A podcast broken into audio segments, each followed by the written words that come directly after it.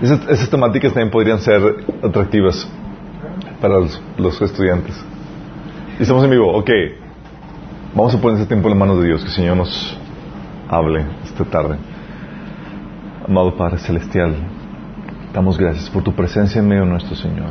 Porque tu palabra dice que donde dos o más se reúnen en tu nombre, tú estás en medio nuestro. Y reconocemos tu presencia aquí, Señor, y queremos pedirte, Señor, tu auxilio y tu ayuda en nuestra debilidad, Señor. Para que pueda hablar como conviene, Señor, transmitiendo tu sabiduría, tu inteligencia, Señor, tu palabra. Señor, que podamos recibirla con, con alegría, con gozo, Señor, producir el fruto que tú deseas en nuestras vidas con ella. Transfórmanos, Señor. Te lo pedimos en el nombre de Jesús. Amén. Ok, hoy terminamos ya la sesión de, de evangelismo, la séptima sesión. Séptima sesión, chicos, ¿se imaginan? Y el próximo martes, ¿sabes qué celebración, qué, qué- qué se celebra? Independencia de México. No. El próximo martes, martes no se celebra la independencia de México. ¿Alguien sabe qué se celebra el próximo martes? ¿Qué número es? Hoy es cuatro. Mi cumpleaños. Uh, no, no es mi cumpleaños. sí. El próximo martes se celebra Rosh Hashanah, el- la fiesta de las trompetas, chicos, acuérdense. Sí. No es la fiesta de, que el año. Es el nuevo año judío, nuevo, calenda- el nuevo año, eh, el calendario, eh, sí, del calendario civil. Um, y es, eh, tiene un cumplimiento profético. Si, si tienen dudas de qué se celebra proféticamente, eso lo vimos en el taller de, de escatología, pero es interesante. Entonces, si Dios quiere, en Dios mediante, estamos aquí el próximo martes, si es que el Señor nos lleva antes, estaríamos celebrando. ¿El día en la mañana o la.? Nadie sabe el día ni la hora. Ok. Y, eh, pero hoy terminamos de ver el eh, evangelismo y vamos a... Hemos estado viendo toda la cuestión de, de eh, la necesidad de compartir el evangelio, cómo la gente depende de que nosotros hablemos del evangelio. Hemos también estado compartiendo eh, los pasajes que debemos de conocer básicos para compartir el evangelio. Eh, los cómo derribar los contraargumentos, gente que dice que ah, yo soy buena o cosas por el estilo. Y vimos las técnicas de evangelismo. Y técnicas vimos un montón para que no nos quedemos con los brazos cruzados. Pero también la vez pasada habíamos comentado que no solamente basta compartir el evangelio, sino también la importancia de dar el seguimiento a la gente, es decir, encaminarlos en un proceso de discipulado. ¿Por qué? Porque habíamos comentado que eh, las personas que acaban de nacer de nuevo espiritualmente corren el peligro de morir espiritualmente. Sí. Qué heavy, ¿no? Del hecho de que, o sea, te acabas de entregarse a Cristo y es, chale, te- con, esto, con ello acabas de, de- de cargarte un paquetón, porque tienes que, exactamente, tienes que, si no tú, enca- a encaminarlo a una iglesia que le ayude en el crecimiento, ¿sí? Y es aquí donde quiero que, que veamos eh, un último punto que es importante que conozcamos en este proceso de, de compartir el Evangelio, que es el discernir los tiempos del Evangelio. Sí, hay, un, hay tiempos para, para esto. ¿Para evangelizar o para.? Hay tiempos para evangelizar. Sí. Es aquí donde quiero que entiendan esto. La Biblia menciona y habla de que hay un tiempo de gracia. De hecho, estamos viviendo un tiempo de gracia, previo al tiempo de juicio. Y Sí. que no empiezan porque no han llegado. ¿eh? Pásale, hermanita, pásale. Siéntese. Escoja un lugar. Sí. Hay tiempos para evangelizar, sí, chicos. Hay tiempos para evangelizar en condiciones óptimas. Después ya no hay mucho que se pueda hacer. Y lo que se conoce ahorita es el tiempo de gracia, ese tiempo donde Dios ha permitido para que compartamos el Evangelio con libertad. Porque se acerca el tiempo donde viene el tiempo de juicio. Se cierra el tiempo de gracia. Sí. Y eso nos enseña que también hay un tiempo para insistir, para llevar el Evangelio y un tiempo para desistir, para, ¿sabes qué? ¿No quieres? Me voy con otra persona. Sí. Eso tú lo puedes ver, ese, ese, ese patrón de un tiempo de desistir compartiendo el Evangelio y un tiempo para desistir lo ves continuamente en, la palabra. Por ejemplo, Jesús fue enviado primeramente, primero compartir el Evangelio a quién? A los judíos. Sí.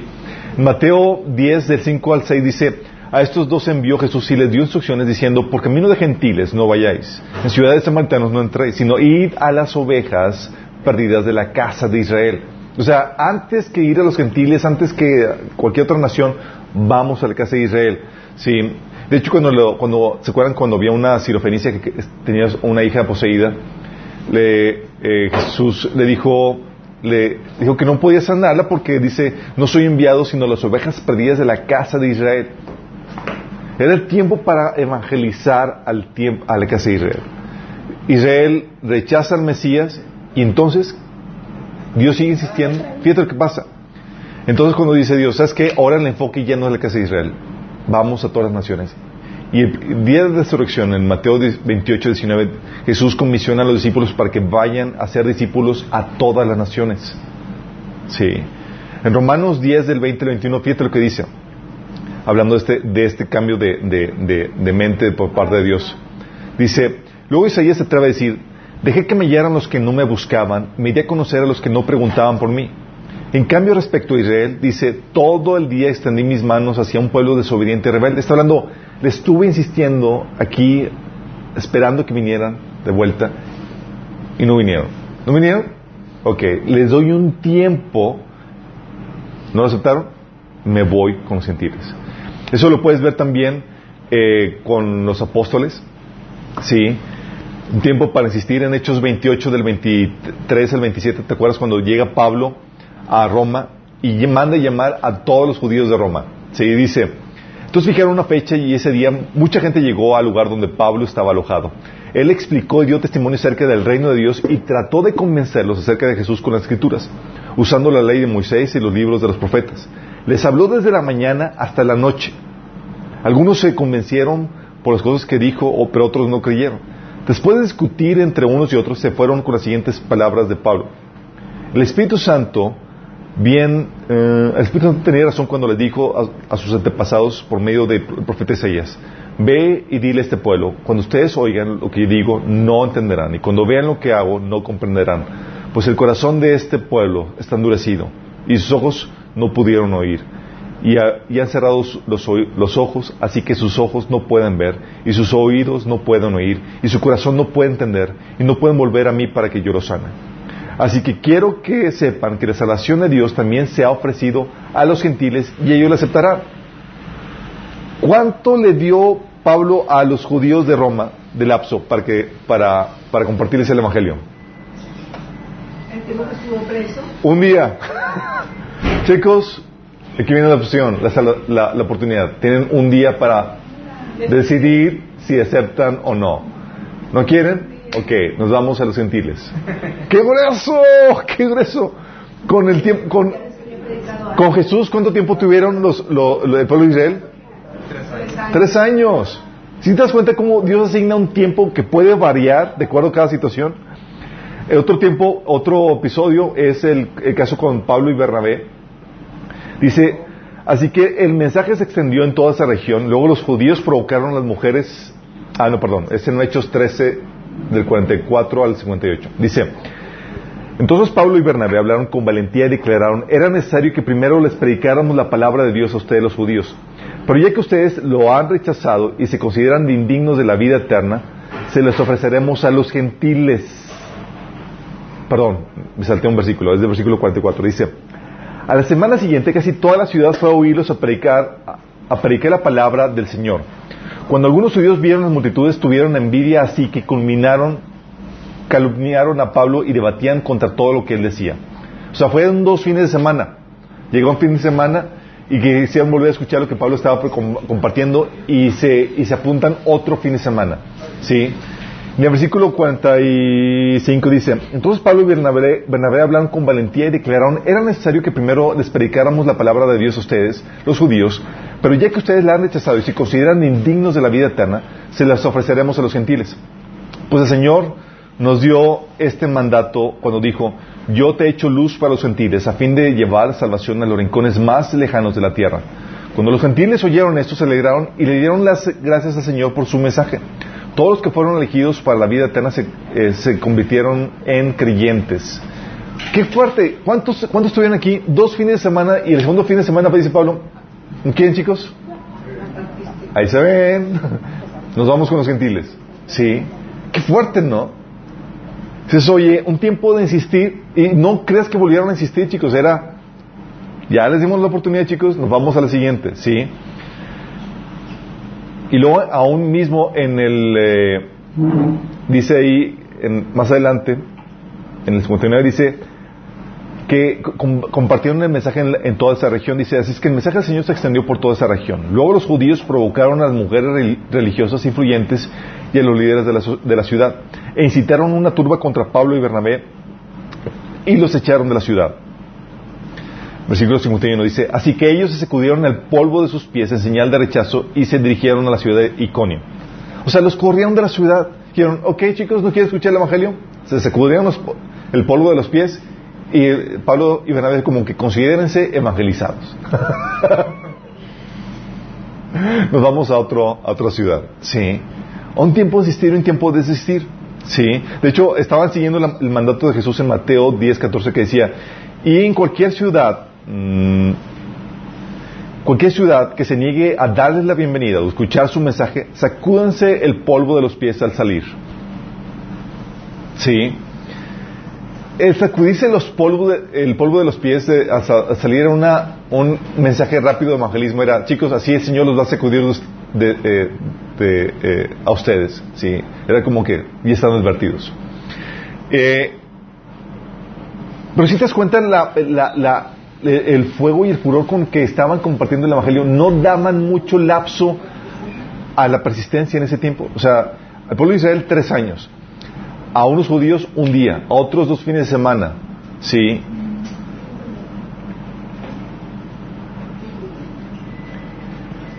Este lapso, donde Dios te da la oportunidad para, para persistir eh, compartiendo el Evangelio, y un tiempo para desistir, lo puedes ver claramente en Lucas 13 del 6 al 9 que dice, luego Jesús les contó la siguiente historia, un hombre plantó una higuera en su jardín y regresó varias veces para ver si había dado algún fruto, pero siempre quedaba decepcionado. Finalmente le dijo al jardinero, llevo tres años esperando y no ha producido, eh, no ha producido ni un solo higo. Córtala, solo ocupa espacio en mi jardín. El jardinero respondió, Señor, dale la otra oportunidad, dejen un año más y le, deja, y le daré un- una ciudad, le daré un cuidado especial y mucho fertilizante. Si el año próximo da higos, bien. Si no, entonces puedes cortarla. Qué heavy, ¿no?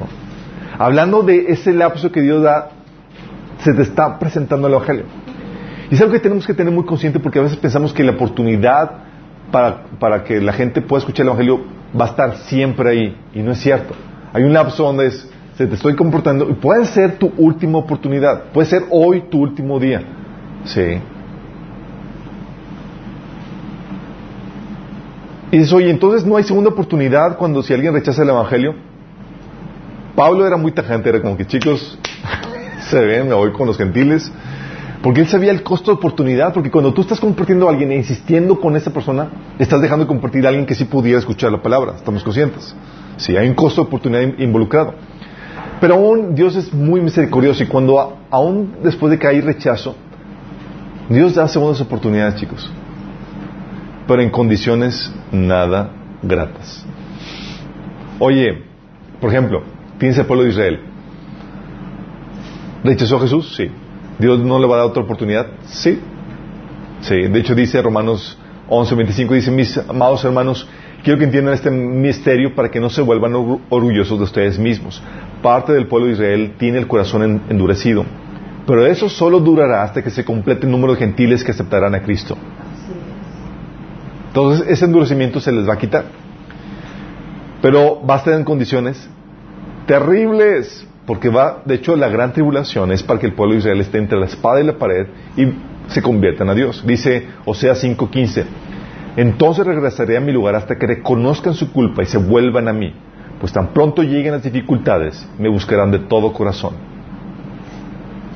Y eso es, eso es lo maravilloso que Dios hace con eso de que dice, ok, me rechazaste, tal vez ahorita no es tu tiempo, Tal vez Dios va a tratar todavía, falta, eh, todavía estás muy cabezón y necesitas vivir los estragos de tu pecado. No, deja que vengan las dificultades para que consideres eso. Sí.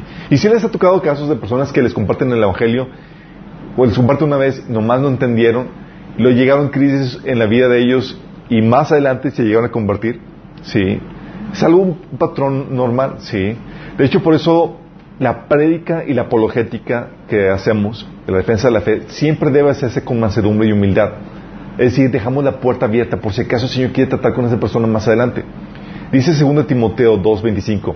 Así, humildemente, debes corregir a los adversarios con la esperanza de que Dios les conceda arrepentimiento para conocer la verdad. Fíjate, ¿cómo debes corregirlo? Humildemente. Dice, con la esperanza de que Dios les conceda el arrepentimiento para conocer la verdad. De modo que se despierten y escapen de la trampa en que el diablo los tiene cautivos, sumisos a su voluntad. Oye, tal vez tu adversario ahorita no aceptó al Señor, lo rechazó, pero eventualmente por tratos que, de, que Dios realice en su vida, en, por circunstancias o situaciones que viva, tal vez lo vaya a, eh, le dé una segunda oportunidad. Y eso va a suceder también con, con muchas personas que van a tener su segunda oportunidad después del rapto.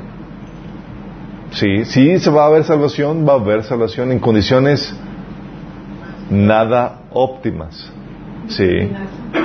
Oye, ¿no quisiste aceptar al Señor cuando había libertad, había la oportunidad de, aceptar en condiciones óptimas? Bueno, no te preocupes, espérame tantito.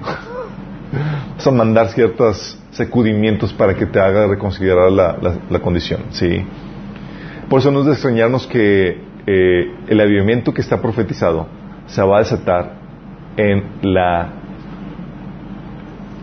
después de la, tribula- después de la tribulación, así es, a- después del rapto, después del rapto. Por eso, chicos, sí tienes que considerar de que cuando compartes el evangelio hay un tiempo para insistir. ¿Cuándo se acaba la esperanza? La esperanza se acaba hasta que la persona da el último suspiro de vida. Sí. Puede ser que el Señor lo haga después, pero cuando tienes que decir, dices que ya la insistí, entonces ya la dejas para que el Señor trate con ella. Insistes, pero de otra forma, en oración, sí, pidiendo que el Señor trabaje con esa persona. Esa es otra forma de, de insistir, ¿sale? Y es aquí donde quiero eh, enseñarte otra cosa que te ayuda también a discernir, aparte de los tiempos de, saber cuándo insistir y cuándo no.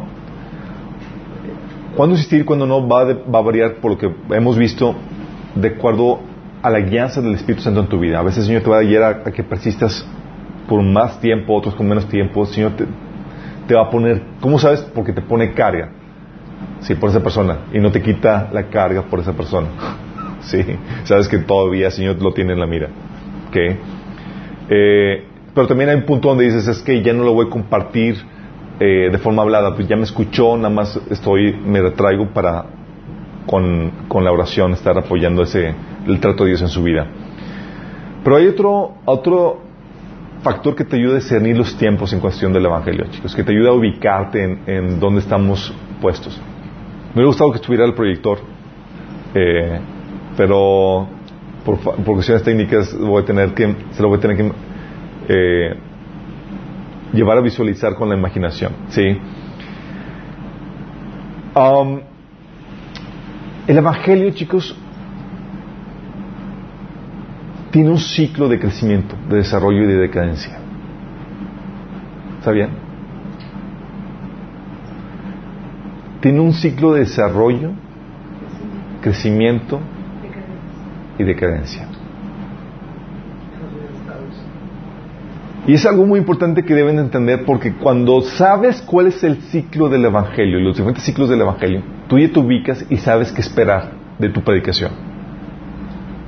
Porque ya sabes cómo está la situación. Sí. Hay identificables nueve fases. Sí. La primera fase es la, fa- la fa- la fase de recepción. Es la etapa en la que se siembra el Evangelio en un lugar que no se con- en el cual no se conoce el Evangelio. Se caracteriza porque, por los primeros esfuerzos misioneros y evangelísticos en un nuevo lugar. Es la etapa de, de recepción, donde se recibe el Evangelio. De ahí pasa la siguiente etapa, que es la etapa de formación. Es la etapa en la que se establecen las primeras iglesias con los primeros conversos de ese lugar. ¿Sí? De ahí pasa la etapa de oposición. La etapa de oposición es la etapa de crecimiento en medio de oposición, en medio de, de adversarios del Evangelio, ya sea del gobierno, religiosos, familia, sociedad. Siempre tiene, siempre pasa por esa etapa de, de oposición. ¿Mande? Hay mártires, hay oposición al, al- al Evangelio, sí. Cuando ya pasa de la parte incipiente donde ya empieza a crecer y empieza, cuando empieza a ver y a brotar, siempre hay a, a crecer, empieza a haber esta etapa de oposición, donde crece el Evangelio en medio de oposición. Pero el Evangelio penetra y vence esa posición y pasa a la siguiente etapa, a la etapa de, de aceptación, que es la etapa en la que eh, por su crecimiento el Evangelio gana terreno considerable y obtiene su libertad y aceptación general. El Evangelio crece, eh, empieza a crecer y donde o conquista la aceptación de la, de la sociedad. ¿sí? Y luego pasa la, la la fase de expansión en libertad, la etapa donde el Evangelio crece en condiciones favorables de libertad e influ- y de afluencia. Sí.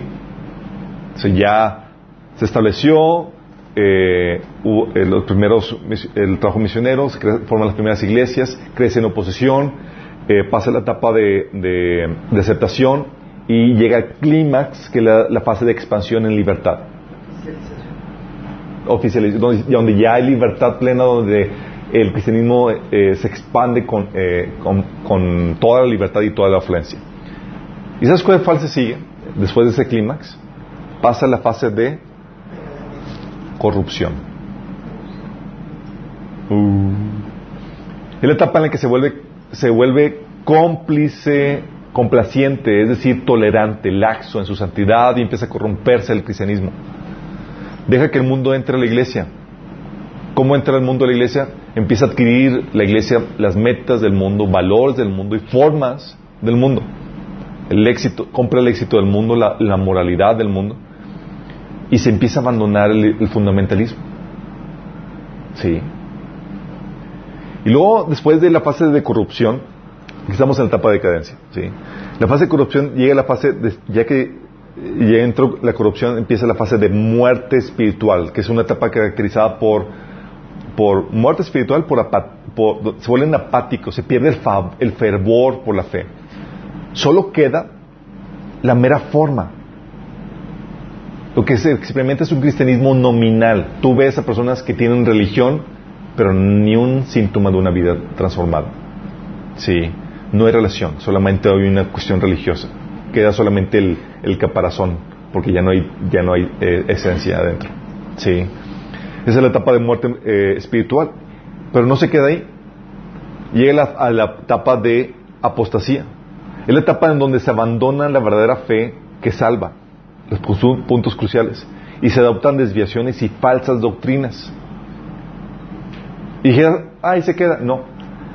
Esa fe cristiana, ya eh, apóstata, pasa a la siguiente etapa que es la fase de antagonismo, donde se convierte en opositor al verdadero evangelio y a los verdaderos creyentes. ¿Cómo se llama? La fase de antagonismo. O sea, pero son supuestamente cristianos. Son supuestamente cristianos, pero terminan persiguiendo a los verdaderos cristianos. ¿Sí vamos viendo? Y- Vamos, esa y luego, ya que llegan a esa etapa de antagonismo, vuelve a reiniciarse el ciclo. Ya se convierten en campo otra vez para volver a ser evangelizados. ¿Sí? Estos ciclos, chicos, los, los puedes ver a lo largo de la historia del cristianismo. El primer ciclo sucedió con la iglesia primitiva. En la iglesia primitiva tienes al inicio la fase de recepción y formación donde se, extiende el evangelio.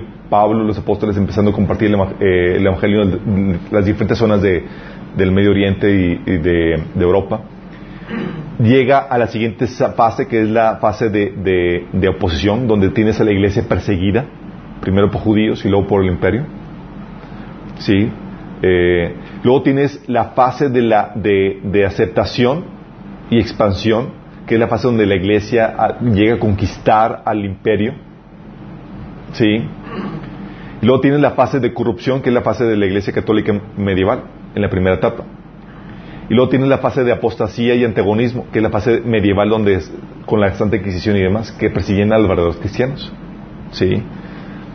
Y luego tienes, ya está, llegando a ese punto, estás en, eres campo fértil para volver a ser evangelizado, que sucedió con la reforma. Si vamos viendo cómo viste el primer ciclo, Y ese ciclo se volvió a reiniciar con la reforma. Con, el- con la reforma, con el inicio de la reforma, tienes la fase de recepción otra vez y de formación de- del Evangelio. Llega a implantarse el Evangelio de nueva cuenta en esa zona. ¿Sí? Eh, el movimiento de contrarreforma de la Iglesia Católica es la fase de crecimiento en medio de la oposición. ¿Sí? Eh, la- las victorias la- en las guerras religiosas es la fase de aceptación donde ya eh, el, protesta- el protestantismo, la reforma llegó a conquistar varias zonas o varios países de, la, de Europa. ¿sí? Eh, pero esos países ya fue- después de que conquistaron esa etapa de aceptación, eh, pasaron a la siguiente etapa misionera de iglesias. Fue la etapa donde esos países protestantes se extendieron en misiones de forma impresionante, la fase de expansión y dio la entrada a la, a la etapa de, de- ya de fase de expansión eh, empezó la etapa de decadencia con la fase de corrupción cuando entra la teología liberal dentro de la iglesia. Protestante. Y de ahí llega a la fase de cristianismo nominal donde hay una muerte espiritual. Tú vas a Europa por ejemplo que es donde se vivió eso y hay queda nada más el caparazón las formas sin vida Sí. Las iglesias que empiezan, así es.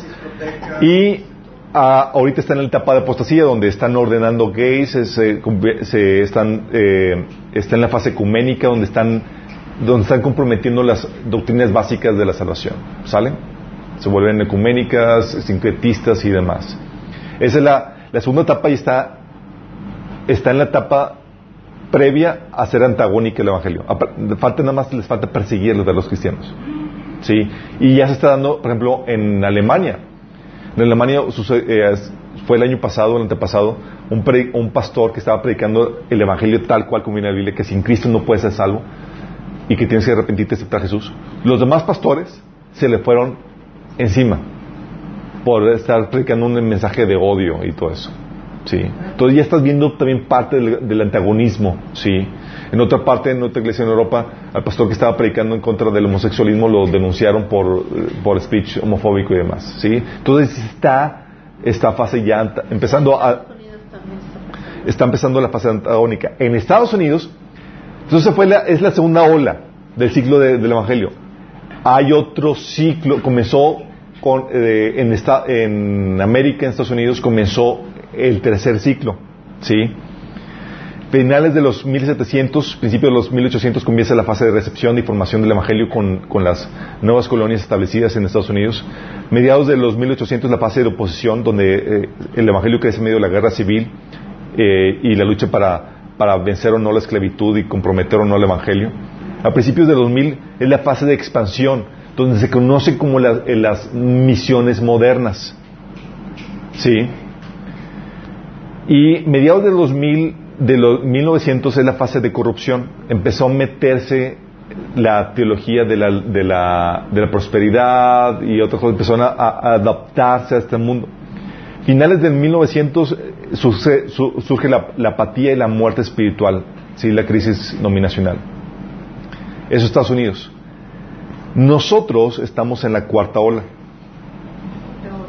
que son los países ter- tercermundistas. O sea, la cuarta vez que se inició el ciclo. en la cuarta vez que se inició el ciclo. Sí. O sea, no la cuarta vez que, que inicia el ciclo, se acaba y luego inicia otro ciclo. Es- Inicia dentro de otro ciclo. Comenzó con los países tercermundistas porque nosotros fuimos campo misionero de Estados Unidos. Vamos detrás de Estados Unidos porque vamos rezagados en el ciclo del Evangelio. Sí. A nosotros en Latinoamérica, por ejemplo, a mediados finales de 1800 fue la fase de recepción y formación y de establecimiento del, Evangelio. Estados Unidos fue en 1700. En, América Latina en 1800, en el siglo 1800. Principios, mediados de 1900, la fase de oposición. Los del antiguo Warriors, puedes ver, ustedes pueden ver cómo era el ser cristiano en su juventud, en su niñez. El cristiano era bicho raro y era te te denigraba, eras perseguido por ser cristiano. Sí, te hacían a un lado. Exactamente. Eh, era señalado y demás. Era la fase, la fase de oposición. Eh, finales de 1900, sí, se logró la aceptación del Evangelio, hasta finales de 1900, o sea, en los 90s, 80s, se logró una aceptación masiva del Evangelio eh, y se logró una expansión masiva del Evangelio. Y en los 2000 estamos en la fase, comenzando la fase de corrupción. A partir del 2000. Entonces ya estamos en la etapa del Evangelio donde ya llegamos al clima y estamos en la etapa de decadencia. Estamos ya en la corrupción, exactamente. Si vas entendiendo, y siempre se sigue este mismo ciclo. El problema, chicos, ¿saben cuál es el problema? Hablando dentro de la iglesia bastante. Eh, entonces, y dentro de la otra, pues ya, ya desde cuándo está, pasó el ciclo. Así es.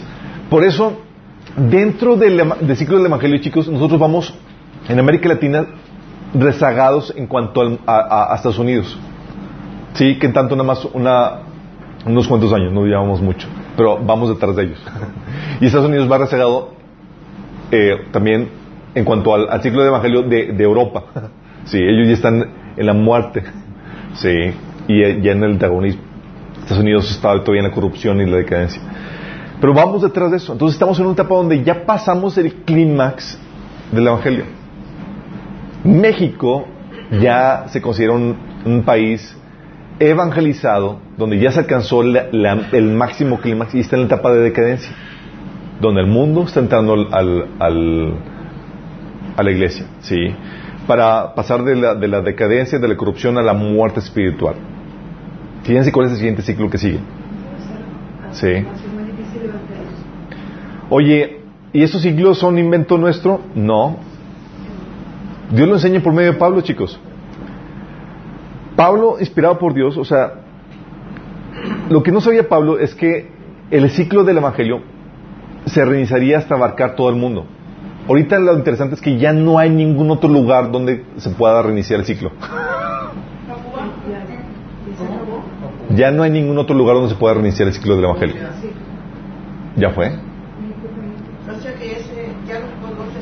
Es decir, ya ¿En todo el mundo? Ya, Esto- estamos, nosotros somos el, el último ciclo, sí, del O Evangelio. sea, territorialmente. Territorialmente, ya, territorialmente ya no hay dónde. Porque ya pasaron dos, dos ciclos.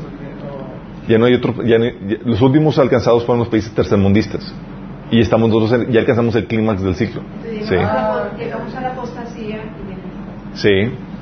Sí, quiero- sí van viendo. Pero nació, nació. Ahí, ahí comenzó el ciclo. No, no, no, pues me refiero China, en el, Malasia. en el Mar Oriente. Malasia. Ya. En- la Antártida, en China ahorita. quiero que entiendan eso. Eso no significa que, el que no siga creciendo la iglesia o que siga avanzando. Sí. Pero son- estas son las características. Sí. La ventaja que tiene la iglesia perseguida en los países que son donde se persigue, como en China y demás, es que el, el ciclo de persecución o la persecución lo que hace es que um, eh, alarga el ciclo. Porque siempre que hay persecución, la iglesia florece y se aviva. Sí. Siempre. Entonces tenemos que orar por persecución. No tienes que orar, va a venir. no tienes que orar. En China es donde tienen el, el radio, bueno, el crecimiento más rápido de todo el mundo. Así es. Pero China, aún en China se ha experimentado una cierta libertad hasta ese momento. Y ahorita los chinos están, están entrando en la etapa de decadencia en cuestión de su fe. Sí. Muchos chinos, por causa de la opulencia económica y demás, la fe cristiana de, de los chinos están entrando ya en la fase donde ya se logró el, el clímax de la expansión y están entrando también a la etapa, igual que nosotros, de decadencia. Sí. Fíjate bien cómo está funcionando todo esto. ¿eh? Y interesantemente, juntamente con el ciclo del Evangelio, va acompañado con el ciclo de la nación. Porque el Evangelio siempre trae libertad y viene acompañado también con una riqueza económica. Interesantemente. ¿Sale? Ok. Y esto no es un invento, eh, es algo que, también Pablo estaba consciente. Pablo sabía que, se, ven- vecinaba una decadencia en el cristianismo, eh, la cual eh, la visualizaba. ¿sí? De hecho, él sabía que después de la fase de expansión del Evangelio que él, te- había, juntamente con los apóstoles y demás que habían alcanzado, sabía que vendría eh, una fase de decadencia. Segundo Timoteo 4.3 le dice, le advierte Pablo a Timoteo, porque vendrá tiempo cuando no sufrirán la sana doctrina, hablando que vendría la corrupción. Sí, o sea, después de la expansión empezaría la fase de corrupción.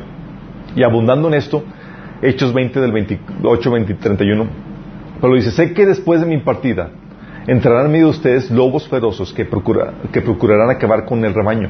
Aún entre ustedes se levantarán algunos que enseñarán falsedades para arrastrar a los discípulos que lo sigan.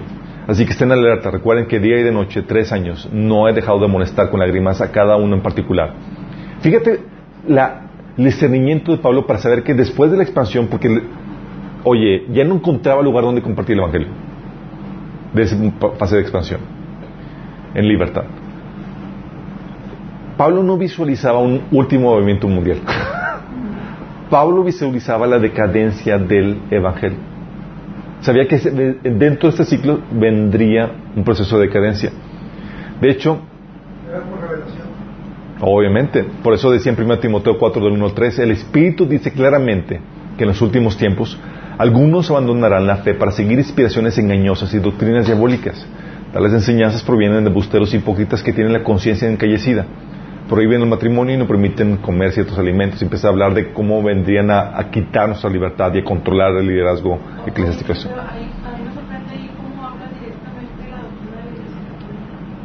Estaba profetizada. Estaba profetizado. eh, este. Estaba profetizado, sí. Y Pedro también sabía eso. O sea, decía, bueno, es que Pablo medio, estaba medio pirado. No, Pedro también decía, Porque es la única doctrina, hablando de religión, en el mundo que te prohíbe el matrimonio, ¿verdad? Pero va más allá de, de prohibir, va más allá, quiero que entiendas esto, va más allá de prohibir el matrimonio. Pro- Pasa el proceso, o parte del proceso de decadencia es cuando empiezan a introducirse doctrinas de hombres que empiezan a quitar la libertad de, que Dios le dio al, al ser humano. ¿Sí? Entonces hablando, estás hablando de, de doctrinas demoníacas. ¿Qué hacen? Empiezan a quitar nuestra libertad. Cosas que Dios nos dio permiso de disfrutar o de, de, de hacer, pero el liderazgo de la iglesia empieza a quitarnos esa libertad. ¿Sí? Eh, Pedro también lo mencionaba, dice, en el pueblo judío había falsos profetas y también entre ustedes habrá falsos maestros que encubiertamente introducirán herejías destructivas al extremo de negar al mismo Señor que lo rescató. Esto les traerá una pronta destrucción. Muchos lo seguirán con prácticas vergonzosas y por causa de ellos se, difama- se difamará el camino de la verdad. Llevados por la avaricia, estos maestros los explotarán a ustedes económicamente o con palabras engañosas. Alguien aquí ya ve, podemos ver dentro de la iglesia cristiana esa etapa de corrupción. Si podemos verla, discernirla. Hueles la, la, la- eso no se necesita discernir. Sí se necesita, porque para muchos lo que es lo que es avivamiento, que no, que el ministerio esté, están realmente estafando. Sí. Dice, desde hace mucho tiempo su condenación estaba preparada y, y su destrucción deshecha. Y lo que Pablo tenía aquí en este proceso, sí, era que eh, Pablo no sabía que, que el, el ciclo se reiniciaría hasta abarcar todo el mundo. Él, él veía que vendría una eh, decadencia dentro del cristianismo en la primera ola que sería en Medio Oriente y Europa, pero no sabía que volver, vendría un renacer con la reforma, sí que sería la segunda ola del Evangelio, sí, y, y mucho menos visualizaba una tercera ola en los países colonizados, en los países del tercer mundo, sí. Actualmente estamos lidiando con iglesias, con tipo de iglesias de las olas anteriores. Tenemos la iglesia católica romana de la primera ola, tenemos la iglesia denominacional de la segunda ola y tenemos la iglesia de la prosperidad, que es la tercera ola, que es la iglesia que está ya absorbiendo valores y formas del mundo, metas del mundo. Exactamente. Pero es una variante de la iglesia evangélica. Una variante deformada de la iglesia evangélica. Así es, pero sigue el mismo patrón del evangelio. Sigue, eso no significa que todas las iglesias siguen ese mismo proceso de corrupción. No todas las iglesias, pero estábamos hablando de una generalidad que, que se ve muy marcada. ¿Sale? Entonces, ahorita estamos en la fase de. eh, estamos en la fase de muerte.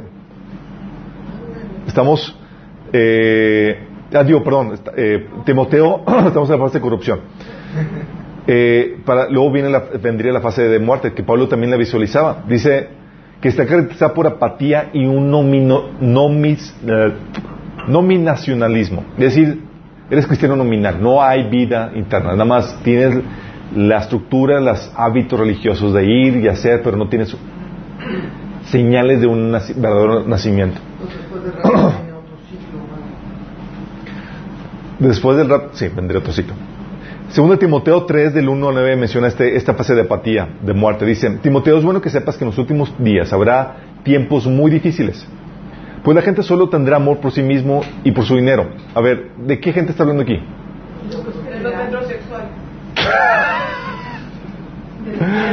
Metrosexual. Está hablando de cristianos o gente que profesa la fe. Sí. Está hablando a, a Timoteo, sí. De, hey, Timoteo, vienen tiempos difíciles. O sea, tú como pastor tienes que estar consciente de que la gente que te va a tocar pastorear va a ser cada vez más pesada de pastorear. Dice, pues la gente solo tendrá amor por sí misma y por su dinero, serán fanfarrones y orgullosos, se burlarán de Dios, serán desobedientes a sus padres y malagradecidos, no considerarán nada sagrado, no amarán ni perdonarán, calumniarán a otros y no tendrán control propio, serán crueles y odia- odiarán lo que es bueno, traicionarán a sus amigos, serán imprudentes, se llenarán de soberbia, amarán el placer en lugar de amar a Dios, actuarán como religiosos, pero rechazarán el único poder capaz de hacerlos obedientes a Dios. Muy rápido. Es que mucho que vacar. Ok, viene en 1 Timoteo 3 del 1 al 9. Y lo dice, eh, dice, es cierto, y todo el que quiera vivir una vida de sumisión a Dios en Cristo Jesús sufrirá persecución. Pero los malos y los impostores serán cada vez más fuertes, engañarán a otros y ellos mismos serán engañados. Está hablando de, la corrupción dentro de, de la iglesia, que va a estar car- caracterizada la iglesia por gente no reformada, no transformada por el Espíritu Santo. Estamos hablando de, la fase de muerte. Primero entra la fase de corrupción, ¿sí? entran los falsos maestros, empiezan a introducirse herejías, luego llega la fase de muerte, que es una fase caracterizada por muerte espiritual. Judas, 1 del 7 al 19, dice, Ustedes, queridos hermanos, recuerden el mensaje anunciado anteriormente por los apóstoles de nuestro Señor Jesucristo. ¿Qué decían los apóstoles? Fíjate lo que decían. Todos ellos decían. Ellos les decían, en los últimos tiempos habrán burladores que vivirán según sus propias pasiones impías. Así Órale.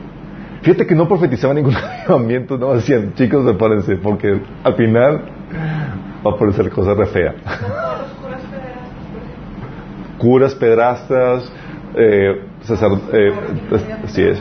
Dice, estos son los que causan divisiones y se dejan llevar por sus propios instintos, pues no tienen el espíritu. Estás hablando de gente no nacida de nuevo dentro de las iglesias. No más religiosos. no más religiosos, que es la fase de muerte espiritual, donde queda nada más el caparazón. Unas pura- puras formas, puros rituales, pero sin vida espiritual. Según Timoteo 4 dice, llegará el tiempo en que la gente no escuchará la más, más la sólida y sana enseñanza. Seguirán sus propios deseos y buscarán maestros que les digan lo que sus oídos se mueren por oír. Rechazarán la verdad e irán tras de mitos. La fase de muerte. ¿Sí? Para luego pasar a la fase de antagonismo, que también la Biblia habla de eso. Juan 16, de 2 al 3, te dice, nos advierte Jesús, que llegará el tiempo en que quienes los maten pensarán que están haciendo un servicio santo para Dios. Eso se debe a que nunca han conocido ni al Padre ni a mí. Les digo estas cosas para que, cuando sucedan recuerden mi advertencia.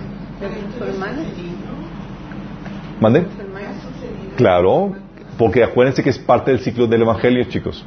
Siempre que el Evangelio crece, se desarrolla y demás, en la parte de decadencia hacia el final viene la parte de antagonismo, donde la iglesia que profesaba el Evangelio ya no solamente apostató, sino que se volvió antagónica a los verdaderos creyentes. Sí. Es lo que tú ves en Apocalipsis 17 del 1 al 6, que es la Gran Babilonia, que dice que estaba eh, embor- eh, ebria con la sangre de los santos. Sí.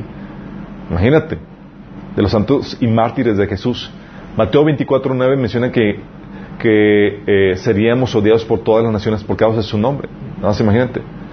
Pero eso todavía no pasa. Todavía hay naciones que, nos, que, que le somos simpáticos, gracias a Dios. Pero en México todavía no pasa. Pero tan pronto sea el rapto, nos van, digo, a los que se quedan los van a odiar. Entonces, entonces, conforme, ¿eso que te ayuda a entender? Te ayuda a entender el momento que estamos viviendo en la historia. ¿Sí? Tú dices, oye, es que quiero compartir el evangelio. Y dices, oye, estamos en la fase de corrupción. Y dices, va a ser más complicado. Hablar. Ahorita estamos en la fase de corrupción.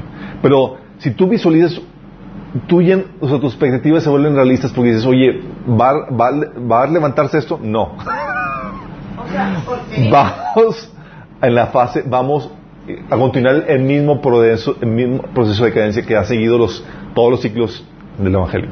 Sí. Sí, porque yo he oído que en Estados Unidos hay iglesias ya de homosexuales. Lo que les he platicado anteriormente, chicos, fui a una, a una conferencia de misiones en, en, en Michigan de la iglesia eh, metodista, United Methodist Church, y en toda la conferencia, o sea, la conferencia trató de todas las labores sociales que hacían y ni una sola alma ganada para Cristo. Entonces, eso, estamos hablando de que ya pasó la etapa de corrupción, estaba en la etapa de muerte espiritual, donde ya no compartían el Evangelio. Sí. Por ejemplo, nosotros fuimos este, a visitar la iglesia, pues decir, ¿verdad? Jesús Daniel Romero. Y él está agarrando también una tendencia teológica muy extraña. Pero a la hora de los saludos cantaron Hey You de los. Bueno, la iglesia de Jesús en Romero es una iglesia que, en la cual está entrando muy abiertamente, muy, muy rápidamente la cuestión de, de apostasía. Eh, niegan el sacrificio, eh, el, sacrificio expiatorio de Jesús. Sea, dicen que Jesús no, eh, que, Dios no pudo haber ocasionado la muerte de Jesús, que fue víctima de un complot judío romano, entre otras cosas que, que hemos platicado anteriormente. Ah, es parte del proceso de la corrupción, chicos, ¿sí? Estamos en esa etapa. Y ¿las cosas van a poner mejo- mejores? No. ¿Y, y por qué la gente no dice que sale de aquí? Porque es gente recién convertida. No, tú te encuentras que muchos de los que van ahí son de, exactamente, están, es lo que quieren oír. Ya han rechazado la verdad para ir a lo que quieran ir, ¿sí? Entonces, ¿qué es lo que sucede? Están en la etapa de corrupción y están entrando en la etapa de muerte espiritual, ¿sí? Pero es de esperarse. Entonces tú quieres compartir el evangelio y dices, oye, ¿por qué la gente como que ya no me escucha, ya no quiere? Es parte de... Si no esperas grandes resultados, ya pasó la etapa de, de crecimiento exponencial y de expansión en tiempos de, de, de, eh, óptimos de, de, de- de- de libertad, sin oposición y todo donde era color de rosa. Nosotros en México lo vivimos en los noventas, chicos. Un- un- hace poco platiqué con una amiga y me decía que platicar con un compañero que, que estaba en compa el TEC, Sí. este, él ahora está de pastor en California. No sé si es bautista o presbiteriano, pero dice que él le platicó Juan Arjona. que no, perdón, no, no, otro, que este que su organización este les había casi exigido que no predicaran en contra del homosexualismo y de ninguna desviación de- de- eh, sexual, que iban a ser tolerantes y que los que no quisieran, pues que no iban a poder seguir siendo pastores. Entonces, desgraciadamente este muchacho accedió porque decía, pues es que, ¿qué voy a hacer si pues, nada más me he dedicado a eso? No sé hacer otra cosa. Qué inútil. Debe tener- más dones. Entonces, entonces mi amiga la confrontaba diciéndole, oye, ¿cómo es posible que hayas aceptado eso? Este, y, y- y que, y que, pues estés, pues, eh, de cierta manera siendo cómplice Bueno, es lo que sucede, chicos. Estamos en etapa de eso. Por eso, tiene- por eso te comparto los ciclos del Evangelio, para que tú estés discernido de los tiempos que estamos viviendo. Las cosas no van a estar mejores. El avivamiento que te han profetizado no va a venir. ¿Sí? Podrá venir así eh, iglesias que experimenten un avivamiento chiquito aquí, otro acá y demás, conversiones, pero el mega avivamiento que se espera no va a venir sino hasta después del rapto. ¿Sí? Ah, y luego más, si, si te das cuenta, estamos en un ciclo de evangelio donde estamos en la etapa de decadencia, en la etapa de corrupción, aquí, en, la, en, en la- en los países de en América Latina, donde estamos nosotros. Pero aparte, conforme nos acercamos al rapto, las conversiones van a ser más difíciles. ¿Sabes por qué? Mira, déjame darte el contexto. Si en los tiempos de Jesús era difícil lograr adeptos, No, pero con Pedro se convirtieron tres mil. ¿y con Jesús? Un chorro. ¿Really? no. Querían seguir. No, lo buscaban porque les daba. Fíjate lo que pasó. Fíjate lo que pasó con Jesús. Dice, de las multitudes, unos pocos. Fíjate, dice Mateo 13, 2 dice que era tal la multitud que se reunió para verlo, que él tuvo que subir a una barca donde se sentó mientras toda la gente estaba de pie en la orilla. Estaba emocionada porque eh, les habían dado de comer y demás. Pero Jesús abandona esa, esa multitud y ¿sabes por quién se va? Dice, chicos, vámonos. Porque no encontró en esa multitud ni uno solo que valiera la pena. Y se fue con los a buscar a, otro que era un, un endemoniado, al gadareno. Dejó las multitudes, dejó a las multitudes por uno solo, chicos. Nada más imagínate. Dice, sea, sabía que no se iba a Pues era misionero. así es. Y a la gente, a la gente, chicos, era nada más para entretenerlos. Y de hecho, se le acercaron los discípulos y decían, discípulos, se le acercaron y le preguntaron, ¿por qué les hablas a la gente en parábolas? O ellos sabían que ellos no entendían nada, pero ellos estaban, querían ser entretenidos. ¿Les parece cualquier cosa, mera semejanza con la realidad es por coincidencia? Dice, a ustedes se les ha concedido conocer los secretos del reino de los cielos, pero a ellos no, les dijo. O sea, ni siquiera era como que, pues ahí medio entretengo y demás. Acuérdense que las parábolas eran un medio no para esclarecer el mensaje del evangelio, sino era para ocultarlo. Acuérdense. Era para que no lo entendiera la gente. Adrede. ¡Ay! ¿Por qué? ¿No se acuerdan? Era un filtro, era por misericordia, porque si les hablaba el mensaje, claramente ellos iban a tener mayor condenación. Y esos secretos del reino era, al que estuviera interesado, iba a venir a preguntar, Señor, ¿qué onda con esa parábola? Y a ellos dijeron, ah, a ustedes que están preguntando, les es dado conocer el reino, el reino de los cielos. Sí. Pero la demás gente no preguntaba, ¿por qué? Porque no les importaba. Sí. No daban un bledo por lo que Jesús estaba enseñando. Qué lástima, ¿verdad? Pero así es la, así, así es la, la situación. Dice, eh, y en Marcos eh, 4 del 1 al 36 tú puedes ver que eh, se fueron, agarraron la barca y se fueron, cruzaron hasta llegar a la región de los Gazare- Ga- eh, Garasenos. Gadareno. Gadarenos, sí, mira, sí, Gadarenos. Sí.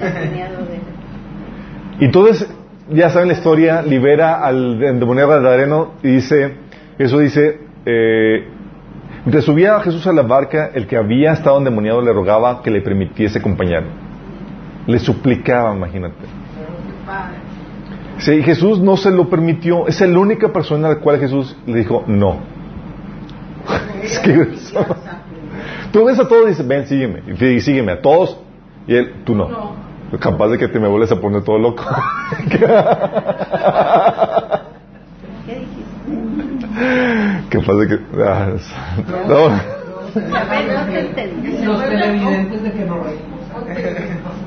No, dice, Jesús no se lo permitió, sino que le dijo, vete a tu casa a los de tu familia y diles todo lo que el Señor ha hecho por ti, cómo te ha tenido compasión. Así que el hombre se fue y se puso a proclamar en Decápolis lo mucho que Jesús había hecho por él y toda la gente se quedó asombrada. La Decápolis se convirtió por causa de este Imagínate, imagínate. Sí. De hecho, muchos dicen, eh, es algo que no, que, que tengo que corroborar, pero que cuando Pablo iba eh, predicar a Decápolis, el Espíritu se lo impidió porque ya estaba evangelizado por ese tipo. Se lo prohibió. Ya es que Pablo, sí. Ya es que Pablo, en hecho, dice que el Espíritu Santo le prohibió compartir en varias partes y que una de estas partes era la Decápolis. te habrá convertido. Me imagino. No sé, pero En Decápolis eran 10 ciudades. imagínate, 10 ciudades, este, este es- y toda la que la multitud Con el Gadareno La vi. Sí. Por eso, chicos, se dice, oye, pues en mi grupo nomás de una persona. Mira, y si es así como ese tipo, date por bien servido. Creo que no entendimos bien el concepto, Charlie. y tienes a Jesús también con las ciudades, oye, y iba y compartía, hacía milagros a Jesús. ¿Y se convertían por millares? No. Ciudades enteras evangelizadas sin lograr su conversión, Ma- Mateo 11, ya lo conocen. Entonces Jesús, Je- comenzó Jesús a den- denunciar las ciudades en las que había hecho la mayor parte de sus milagros, pero no se habían arrepentido. Ay de ti, Corazín, ay de ti, Bethsaida. Si, hubieran, si se hubieran hecho en, ti, hecho en Tiro y en Sidón los milagros que se hicieron en medio de ustedes, ya hace tiempo que se habrían arrepentido con muchos lamentos. Pues digo que el día del juicio será más tolerable el castigo para Tiro y Sidón que para ustedes. ¿Y tú, Capernaum, acaso serás levantado hasta el cielo? No, sino que descenderás hasta el abismo. O sea, vas a descender hasta el infierno. Ahí es donde dices que hay diferentes tipos de castigo, ¿verdad? Dice, si los milagros que se hicieron en ti se hubieran hecho en Sodoma y Gomorra, esos habrían permanecido hasta el día de hoy. Pero digo que en el día del juicio será más tolerable el castigo para Sodoma, que para ti. Imagínate. ¿Por qué? Porque el Evangelio trae mayor condenación para el que lo escucha y lo rechaza, que él nunca haberlo escuchado. ¿Sí? Por eso también Jesús filtraba las parábolas por amor a la gente. ¿Sí? Porque si no, oye, re- rechazas el Evangelio, que te voy a andar enseñando secretos del, del reino, mayor condenación. Eh, entonces eso era, si Jesús era, era comple- complejo. Nosotros que estamos en la fase de corrupción, chicos, es obviamente más complejo. Estamos ya compitiendo con, con mensajes que distorsionan el Evangelio y que lo hacen atractivo, falsamente atractivo. Sí, cuando llamamos a la gente que, oye, tienes que arrepentirte, estás dispuesto a renunciar todo, y otros, no, pues aquí me, me prometen que con Jesús me van a dar todo lo que yo quiero. Entonces, pues. Sí. Entonces estás hablando de que, y dices, eh, y luego más cuando, oye, quiero, quiero compartir el Evangelio tal cual como viene en la Biblia. Pablo te advierte que llegara el tiempo en que no escucharan la sólida y sana enseñanza, siguieran sus propios deseos y buscaran maestros que les digan lo que sus oídos se mueren por oír. O sea, no me quieren escuchar, pues te están divirtiendo, estamos en la etapa de corrupción. ¿Qué hacer? Lo que dice Pablo.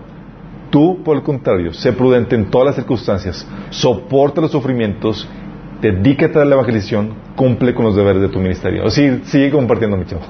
¿Por qué? Porque aunque sean menos, aún quedan personas por salvar. Pero eso es lo que lo hace más complicado, chicos. La cuota está por completarse. Eso significa que hay menos personas pendientes por ser salvas. Fíjate a qué me refiero con la cuota. Romanos 11, 25 dice, mis amados hermanos, quiero que entiendan este misterio para que no se vuelvan orgullosos de ustedes mismos. Parte del pueblo de Israel tiene el corazón endurecido, pero eso solo durará hasta que se complete el número de gentiles que aceptarán a Cristo.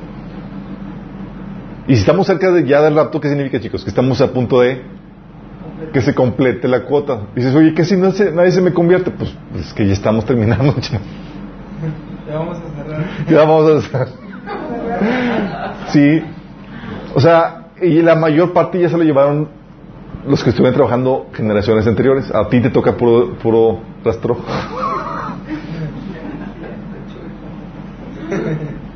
O sea, te tocó ya la parte. Sí, ya queda. Pues yo acabo de compartir y me dijeron que prefería irse al infierno porque era más divertido. ¿Era qué? Más divertido. ¿Y qué le hiciste? Déjame orar por ti. Te explico cómo vas ¿Qué a es el salir infierno? No les platico, Pues. Pero si vamos entendiendo, eso te da una imagen sobre. Y, la idea de entender esos ciclos y do- en qué tiempo estamos viviendo es para que te animes cuando la gente no reacciona. Ahora, más que nunca, chicos, estamos en un tiempo donde es más difícil que la gente acepte el Evangelio. Tú volteas atrás y dices, wow, ¿cómo, cómo de una pequeña célula se, se hacían mega iglesias y no cabían y toda la cosa? Y ahora, ¿cuánto se batalla? Ah, pues ya sé por qué. Sí. O le compartes el evangelio a una persona y nomás que, o sea, le insistes y le insistes y como que medio aceptó al Señor y ahí más o menos se tiene, pero. pero sí hay iglesias que están creciendo muchísimo. Y fíjate qué tipo de mensaje están compartiendo. Sí. Bien. Entonces, esa es la cuestión, dices, ¿qué está, qué está sucediendo? Eso es para que tú te animes. Porque a veces hay situaciones donde compartes y compartes y nomás nada, dices, algo está sucediendo, sí, estamos ya previo a, a cerrar el changar. Sí, estamos, a- pues la verdad, estamos a punto ya de el changar. La, la empresa, digo, el, el corporativo. La-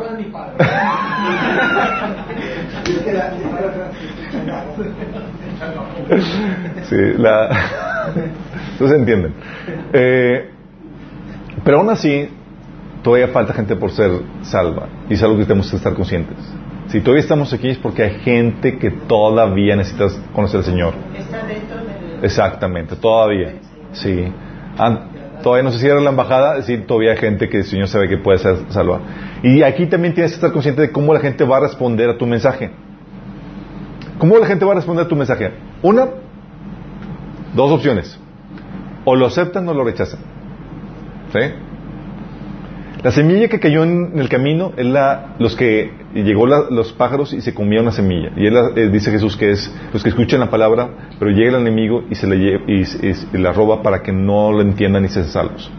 La gente que rechaza el, el evangelio. Sí.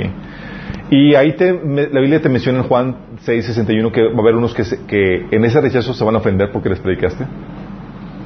En Juan 7:7 te va a decir, va a haber unos que te van a odiar porque estás predicando, porque estás, haciendo, estás insinuando que ellos están mal. Te van a acusar de hate, hate speech o sí, hater. Algunos otros te van a perseguir, maltratar, como te advierte Jesús en Juan eh, 15, 19 o Mateo 5, 11. O sea, dentro de ese rechazo no crees que va a ser muy amigable, chicos. Cuando tú estés compartiendo el Evangelio, acuérdate que es una confrontación porque estás diciendo a la gente, estás mal en tus creencias y en tu comportamiento y debes de cambiar. Y eso es ofensivo. Sí. Entonces puede ser que la gente se ofenda, te odie o te persigue y te maltrata por causa de tu predicación. ¿Estás consciente de eso? Ay, se no me habían dicho. bueno, debes estar consciente. Sí. Puede ser que en el Uber te califiquen mal, puede ser que en la escuela te, quieran, te saquen del salón, puede ser... Gracias que no estamos en Nigeria ni Sí, de hecho, en, en Irán eh, condenaron que fueron tres o cuatro pastores, solo sí, por predicar el Evangelio a, a- que fue a cadena perpetua. Sí. No, los condenaron a la cárcel por compartir el Evangelio. Sí. eh, entonces tienes a los que rechazan. Entonces cuando te rechazan no, va- no crees que va a ser un rechazo así tranquilo. Puede ser que sea un rechazo tranquilo, pero tienes, que estar- tienes que estar consciente que puede ser que se ofendan, te odien, te persiguen, te maltraten o te tachen de fanático de y se hagan a un lado porque ay ¿qué onda contigo qué oso con, con este fanático sí. Irrespetuoso, porque no respete, quiere decir poner tus ideas y no respetas sí se van a ofender. Sí alguien se ha tenido alguna reacción adversa cuando comparten el evangelio ya aparte de Jorge yo recuerdo que la gente me secaba la vuelta sí. Sí. Eh, y hablaban de mí. Gracias a que soy medio despistado y eso me ayuda mucho. Porque no sabía. Me enteré, o sea, yo me enteraba así hasta años después de que hablaban pestes de mí. Yo, ¿en serio? Eso era igual. Porque era un fanático y era imprudente y compartía aquí y allá y todo muy yo. Entonces sí sentían, yo, pues qué bueno que nunca me di cuenta, porque Yo cuando iba a la coyotera recuerdo que yo estaba hablando con unas personas, eran tres hombres. Yo estaba ahí. Yo, yo consideré, yo pe- presentí, sentí que ellos me escucharon con respecto a que yo era mujer de los hombres, pero no sentía que caía la palabra. Sí. Bueno, tienes lo, tienes lo que van a rechazar, que tienes que ser consciente que puede ser un rechazo adverso, pero también tienes los que, los que reciben la palabra. Pero, ah, tranquilo. Los que reciben la palabra, la Biblia te advierte que unos van a ser trigo y otros van a ser cizaña. Ah. Sí. De hecho, la Biblia te dice que en Mateo 13:30 eh, Jesús advierte, la- a- habla de la pará- parábola de trigo y cizaña. Y es hablando de, de, de la, de la semilla que, que el Señor siembra y entre ellos juntos nacen o crecen la cizaña. Si saben que la cizaña parece trigo al inicio. ¿sí?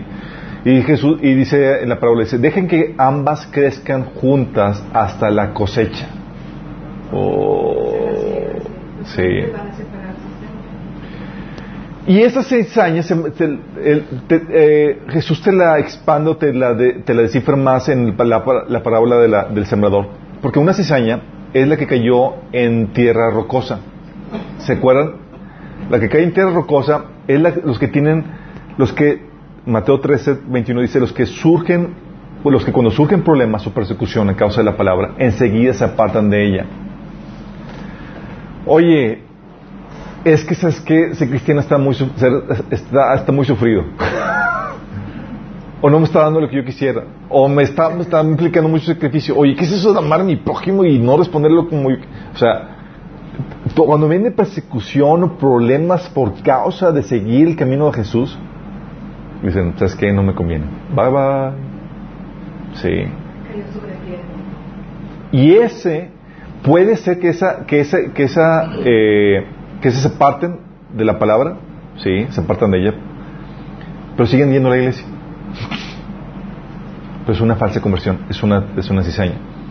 O puede ser que también sea de los que cayó en espinos, que también es cizaña, es una falsa conversión. ¿Por qué? Porque nunca produce fruto. Mateo 13:20 dice que no llega a dar fruto. eh, ¿Por causa de qué? ¿Se acuerdan? Los en espinos era por causa de los afanes de esta vida y la ambición de las riquezas. Sí, preocupaciones y demás. ¿Y qué te advierte Jesús? En los primeros capítulos de Mateo, el capítulo 6 te dice, no seas como los paganos. Porque si tú pones primero tus necesidades antes que el reino, vas a sacrificar al reino. Sí. Y es una advertencia que no espero eso de ti. Sí, si hay una genuina conversión vas a poner primero el reino. Hebreos dice que es Hebreos o Pedro dice que la tierra que no produce fruto, sino que produce espinos y demás, está pronto a ser quemada y maldecida. Sí, hablando de lo, lo fuerte. Entonces la semilla que cae entre espinos él, eh, también es cizaña, eh, tiene una falsa conversión. Nada imagínate. Entonces tienes los que rechazan el evangelio por un lado y los que lo aceptan pueden ser cizaña los que cayeron en, eh, tierra rocosa o cizaña los que cayeron en tres pinos que están ahí, van a la iglesia y demás, pero no producen fruto para Dios, no dan muestras de arrepentimiento.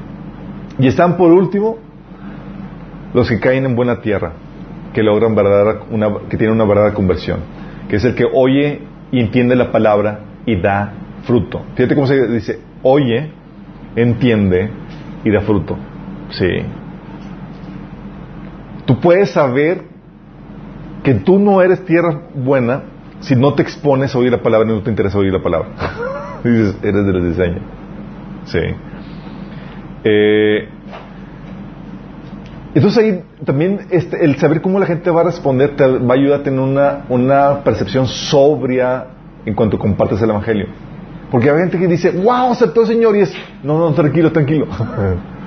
aceptó el Señor, vamos a ver si, ¿qué resulta? A ver, a lo mejor es cizaña o, o es eso lo, solamente el seguimiento lo va, lo va a sacar al relucir, ¿sí? Ah, entonces ya con esas advertencias tienes como que estar armado para contrarrestar el desánimo que pueda venir si la gente no reacciona al Evangelio. ¿Vamos? ¿Si te das cuenta cuán, cuán difícil es que la gente se convierta? Por eso te digo, chicos, es un milagro cada conversión. Un milagro. Que no se puede lograr con, con artificios o con cuestiones o técnicas o demás. Se requiere realmente el poder sobrenatural del Espíritu Santo para que esa persona cambie de, de, eh, de estar muerta a viva espiritualmente. O sea que también se requiere que Dios los haya escogido. desde- Exactamente, que sean de los escogidos. Entonces, ¿Cierto? cuando uno les habla, va a caer en buena tierra, Exactamente. por la presencia de Él. Por eso te topas eh, eh, historias donde, oye, ¿qué hiciste para... eh, ¿qué, qué- qué hiciste para que la persona se convirtiera además? Se convirtió con un con un pequeño flyer que tú entregaste. Dices, oye, yo con personas que le insisto, le, le doy el estudio y nomás no se convierten con este flyer, no es por técnica, es resulta que esta sí era persona que estaba predestinada para salvación. Sí. Es, como el huevo, el, que fue primero el huevo la gallina. Y no es que Dios diga, a ti sí te escojo y a ti no. Sino que Él sabía, Que como ve el futuro, sabe quién lo iba a- Exactamente. De- ¿Dónde, ¿Dónde queda entonces la obra del Espíritu Santo, que es el que redarguye del pecado y el que, eh, a través del cual dice la palabra que Dios añade los que han de ser salvos? Por eso por eso comento que es un milagro. O sea, por más técnica que tú tengas y demás, es el Espíritu Santo el que tiene que hacer la obra. O sea, tú puedes aplicar la técnica y demás, pero dependes del trabajo del Espíritu Santo que venga a traer vida a esa persona. Recuerdo un episodio de un hermano que, súper apasionado por Cristo, esos que dices, wow, encendido, aprendiendo la Biblia, bebiéndose, le digo, ¿y cómo, cómo te compartieron? me, me comenta, dice, mi primo llegó conmigo, estaba yo en, un café, y me dice, estaba leyendo la Biblia él y estaba en otras cosas, me dice, ve, lee esto. Y me enseñó un versículo. Lo leí y empecé a llorar, sentí convicción del pecado y tuve que irme a mi casa porque qué vergüenza estar ahí. Y fui a mi, a mi, a mi cuarto, me arrodillé, me entregué al Señor y yo, ¿es en serio? Pues qué versículo, ni me acuerdo, me dice, ¿really? O sea, no te convirtió, no te compartió el evangelio acá. Dice, no, nada más me enseñó el versículo. Dice, toma, esto es para ti. Yo, what? O sea, todas mis técnicas de evangelismo, más a la borda. Cada caso es único. Bueno, el Sí. lo entendió, lo comprendió, lo asimiló.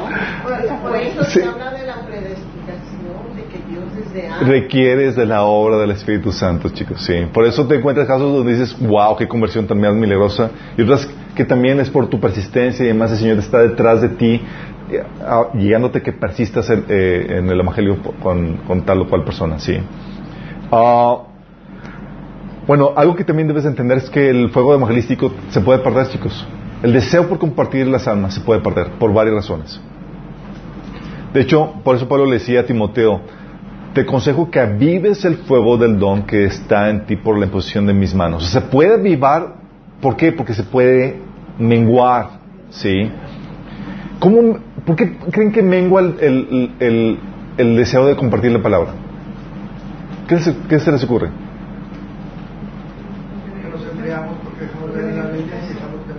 Tu condición espiritual es una de ellas. Sí, de hecho, o sea, aprovechando... Están predestinados.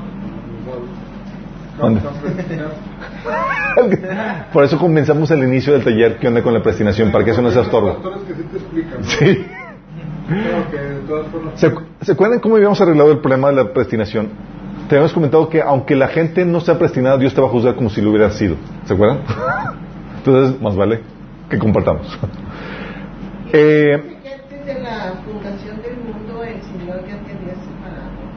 así es. Bueno, una cosa que acaba de decir Jorge es cierta. ¿Qué, ca- qué causa que mengue el celo evangelístico? Una es, si estás mal espiritualmente, va a menguar. ¿Por qué?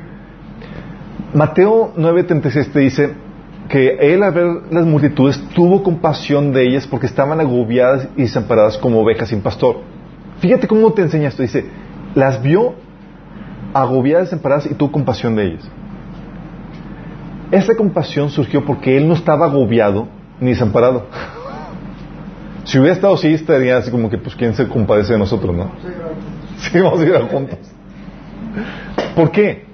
Porque cuando tú estás experimentando un nivel de vida superior, donde estás experimentando la presencia de Dios, el gozo, la revelación y demás, tú surge de forma natural la compasión por la gente. ¿Sí? Tú quieres que tengan lo que tú tienes. La compasión surge de forma natural. Por eso, ¿cómo mengua la- el celo evangelístico cuando tu relación con Dios va en picada? ¿Sí? Porque estás desconectado de Dios. Eso disminuye si es que tú no te pones en relación con Dios. Exactamente. Por si no lees la Biblia, si no te pones a orar, si no, si no asistes a las reuniones de... Porque esta es una reunión que nos hace sentirnos bien. Y si vas a una iglesia, te hace sentir bien. O sea que es necesario estar uno en... Claro, por eso tienes que estar, o sea, tienes que estar viviendo en el Espíritu, eh, disfrutando las, las, las bendiciones de Dios, para que puedas experimentar eso. O sea, en serio que mucho del celo evangelístico desde que me enteré Señora, porque quería que la gente experimentara la presencia de Dios, el gozo del Señor, el conocer, la delicia de conocerlo a Él. Porque yo estaba com- com- compartiendo, y las veces donde hubo declive en mi vida espiritual, pues ausente completamente eso, ¿sí? ¿Por qué? Porque cuando tú estás experimentando, siempre que tienes, estás experimentando un nivel de vida superior, surge de forma natural la compasión, ¿sí? Tú vas a, a los, al, al, centros comerciales o más, o en los cruceros y te encuentras gente pidiendo dinero, te surge, surge la compasión porque tienes con qué, ¿verdad? Sí. Si no, tú te le unirías para seguir pidiendo dinero. Sí. Mira, por, ejemplo, los pentecosteses, digo, hay que admirarles porque ellos sí han hecho caso del día del Pentecostés, que es cuando la, vino la, este, la llenura del Espíritu Santo, a, a no nomás a los doce discípulos, sino a todos los que estaban congregados.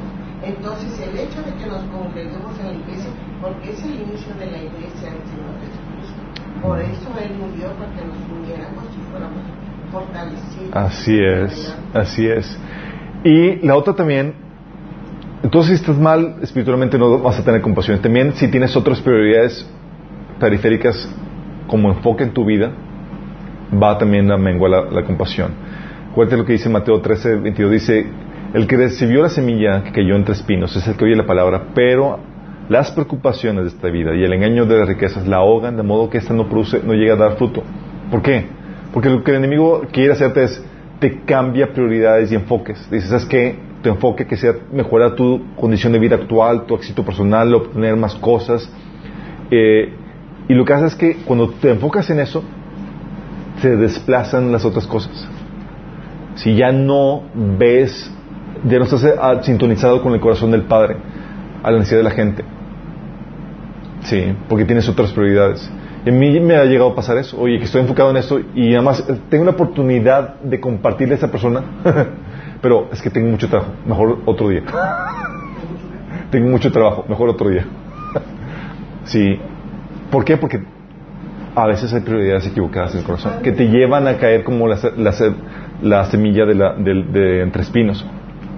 Las otras ocasiones también es que lleva a menguar esto, chicos, es contaminación ideológica. ¿A qué me refiero esto? Si en tu fe absorbes desviaciones como la doctrina del universalismo, ¿se acuerdan que es el universalismo? El universalismo tiene orígenes hinduistas y, y postule que y te, lleva es la creencia de que todas, la, todas las religiones podrán obtener la vida eterna siendo fiel a sus creencias y a su conciencia. Sí. Su moto favorito es, no es posible que Dios envíe eh, al infierno a la gente que nunca escuchó de Él. Y la Biblia dice, sí, sí es posible. sí. Entonces, ¿qué hace? El universalismo dice que, ¿sabes que No necesitas realmente conocer a Cristo para ser salvos. Hay otros medios. Entonces ya no compartes. Sí. Por ejemplo, los metodistas a los cuales había ido en, Michigan, ellos eran universalistas cuando yo les decía que había que ir a compartir a la ventana 1040 donde están los musulmanes y demás, ellos me dicen, entonces tú crees que los musulmanes no adoran al mismo Dios? Y yo, no. Eso me están diciendo los misioneros, imagínate. me dice, luego voltearon a mí y fue donde, donde por primera vez como que me hizo me entendí o escuché la frase fundamentalista. Me dice, you are a fundamentalist Christian. Y yo, ¿qué? Yo soy cristiano, yo soy cristiano nada más. Dice, no, tú eres un cristiano fundamentalista. Yo, ¿qué onda con esto fundamentalista?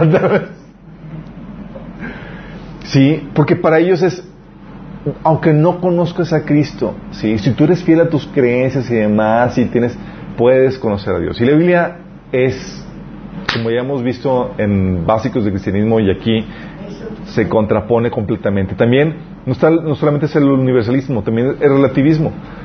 El relativismo dice, ¿sabes qué? Es que no, no, el cristianismo no es la verdad absoluta. Es tu verdad y el camino para ti, pero no para todo el mundo. Dios no se puede, Dios se manifiesta de diferentes formas en las diferentes religiones.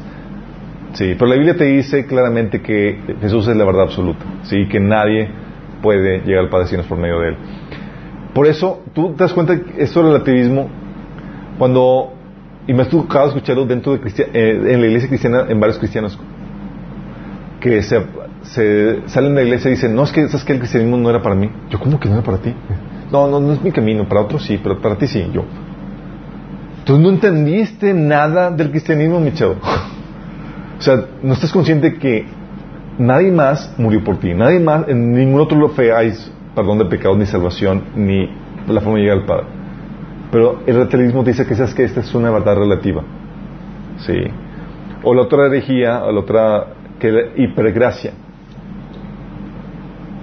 La hipergracia dice que no es necesario vivir una vida no es necesario una vida regenerada, que no necesita arrepentimiento, que Dios va a mandar al infierno solo a los muy muy malos tipos Hitler, eh, Mussolini, eh, los famosillos, sí, la hipergracia, que basta con que tengas un cristianismo nominal, sí, eh, y eso también lo encontré en la iglesia metodista con los pastores de jóvenes. Digo, oye, es que hay que compartir el evangelio porque la gente dice, pero es una buena persona. Y yo, no, pero no conoce a Cristo. Dice, pero, y, va a ir al rumbo al infierno. Y lo me decía esta, esta, esta chica. Dice, pero entonces tú crees que la gente que, que es buena va a ir al infierno? Yo, sí, es que no hay ninguno bueno. Y también me dice, es que es cristiano fundamentalista. Yo, ¿Fuiste a Michigan? Fui a Michigan. Ella era de Michigan, era del grupo de, de jóvenes, de, del grupo de pastores de... Imagínate, ¿sí? Pero ella me decía, es que Dios solamente va a mandar a gente muy, muy mala al infierno. Y yo, ¿dónde sacas eso? O sea, la Biblia dice que todos somos pecados, o sea, era la hipergracia, ¿sí? Donde con que seas bueno, aunque no conozcas al Señor, si tengas buenos valores. Exactamente. Exactamente. Es la contaminación también. Y, y, y, que eso no a todos nos ha sacado de, de, de, base cuando vemos a personas, si les ha tocado a personas muy, muy buenas, que dices, solamente falta ser cristiano. O sea, muy buenos valores, y hasta mejor que muchos cristianos. Y dices, es que Señor, yo creo que va a ser una excepción con esa persona, ¿no? Exactamente. Cuando tú lo ves y mides con estándares humanos, vas a encontrarte que va a haber gente que te deslumbra. Encuentras a, mides el estándar de Dios y vas a encontrar gente que todos apestan. ¿Sale? Entonces hay gente que, entonces el celo evangelístico puede menguar por contaminación ideológica, por tu condición espiritual o también por cuestiones técnicas. Sí. ¿Se acuerdan por qué Jesús no los mandó a compartir el Evangelio inmediatamente? Les dijo, esperen en Jerusalén hasta que qué? Hasta que haya venido el Espíritu Santo, entonces tendrán poder para poder ser testigos. ¿Sí?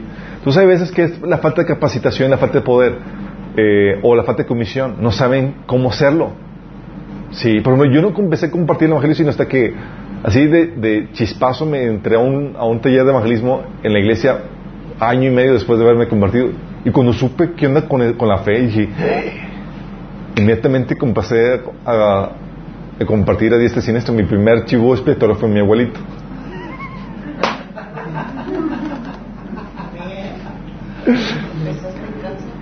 sí, pero no, no, encontraba el versículo, hermana, para compartirle. Sí, yo, eh, Juan 1.12, ¿no? De que todos los que le recibieron, los que creen en su nombre, les dio potestad de ser hechos hijos de Dios. Yo estaba buscando en Mateo, en Lucas, yo sabía que tenía un 12. Entonces ahí todo estaba ahí, dije, después de media hora tratando de buscarle para compartirle a mi abuelito, dije, ok, tú confía en mí, sé que viene en la Biblia.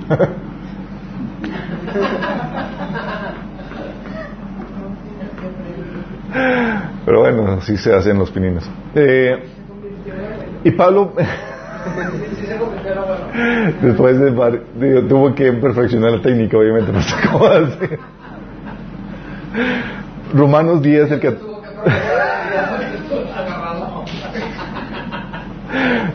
Romanos 10 del 14 15 dice, y ahora bien, ¿cómo invocarán a aquel en quien no han creído? ¿Y cómo creerán en aquel en quien no han oído? ¿Y cómo irán si no hay quien les predique? ¿Y quién predicará sin ser eh, ¿Y quién predicará sin ser enviado? Si hay muchos que pues no saben qué onda, pues te, capacitamos para enviarte, ¿sí? Hay otros que, que, no predican por miedo, por pena, a otros por falta de práctica, otros por falta de capacitación, pero ese es también un factor que, que, hace que, que, disminuya el celo evangelístico, simplemente porque no saben. Pero cuando sabes, mira, y hay ese, esa pasión por la gente, a diestra y siniestra, ¿sí? Entonces con eso tienes ya una idea general de cómo, de qué esperar con el Evangelio, chicos. Sí. te va a dar una imagen o una idea más sobria de la cruda realidad espiritual a la hora de compartir. Porque cuando, te, cuando compartes y evangelizas, puedes super emocionarte. y las cosas son más sobrias, en todo ese sentido, sí. Porque no todos van a responder, va a haber rechazo, va gente antagónica, gente, unos que van a convertirse en cizaña, no en trigo y demás. Sí. Y todo también, toda esta cuestión evangelística va a depender de que también está tu condición espiritual y que te mantengas firme en la palabra sin que caigas en contaminaciones. Sí. Aunque a veces los cristianos, por ejemplo, yo he visto que pastores dejan de evangelizar y están más metidos en el trabajo pastoral. Este, y, los maestros están más clavados en el estudio y todo, y enseñando y todo. Entonces, como que dependiendo ahí es en lo que más te clavas. Pero yo creo que el evangelismo debes de hacerlo siempre. Bueno, tienes que entender esto. Hay gente que tiene el don de evangelismo. Si no se les ha pasado, a mí recuerdo cuando llegaba, llegaba a una iglesia un profeta y él hablaba y, la profecía así, lo súper, y todos tenemos que profetizar y yo sí, es que la profecía y todos salimos con eso porque te comparte la pasión de la profecía. ¿no? Luego llegaba el siguiente fin de semana un evangelista, no, es que te, evangelismo y todo tiene que ser evangelismo y todo y, como, y salíamos con eso porque cuando tienes tu don de evangelismo y demás, lo compartes como, como lo principal, ¿no? Luego llega el pastor y te, comparte de la importancia del discipulado, del crecimiento, de, la, del seguimiento y todo eso. ¿sí? Entonces, tienes que reconocer que hay personas que tienen don de evangelismo y su enfoque va a ser eso porque es su carga, su pasión. Pero el hecho de que tú no tengas la carga y la pasión de un evangelista no significa que, tú que se te sea permitido desaprovechar las oportunidades que Dios ponga en tu vida para compartir el evangelio porque todas tenemos y todos debemos de tener la capacidad de compartir y extender nuestra fe. Sí. Tal vez no tengas la pasión del tal evangelista, porque no estoy llamado. Tal vez lo tuyo sea trabajo de maestro, de pastor, sí, o otro. Pero eso no significa, no te exenta de que no puedas compartir el evangelio. Al contrario, Dios te va a demandar a la gente que está a tu alrededor. Tal vez no lo hagas tan seguido y demás, pero puede hacer muchas cosas, como ya hemos comentado aprovechar las oportunidades, invitar a la gente a la iglesia, compartir información y demás. ¿Sale? ¿Terminamos con una oración? Amado Padre Celestial, te damos gracias porque de hoy terminamos, Señor, este taller de evangelismo, Señor. Queremos pedirte, Señor, que vengas y bautices a cada uno de los que estamos aquí, de los que nos están sintonizando con tu Espíritu Santo, Señor. Porque queremos recibir ese poder que viene de ti, Señor, para poder ser testigos tuyos hasta el fin del, mundo, Señor. Ahí donde estamos, comenzando, ahí en nuestro campo laboral, en nuestra familia, Señor, con la gente que no te conoce, que, que, es familiar o amistad, eh, amiga nuestra, Señor. Ayúdenos, Señor, a ser luz, a ser testigos y a traer personas para ti, Señor.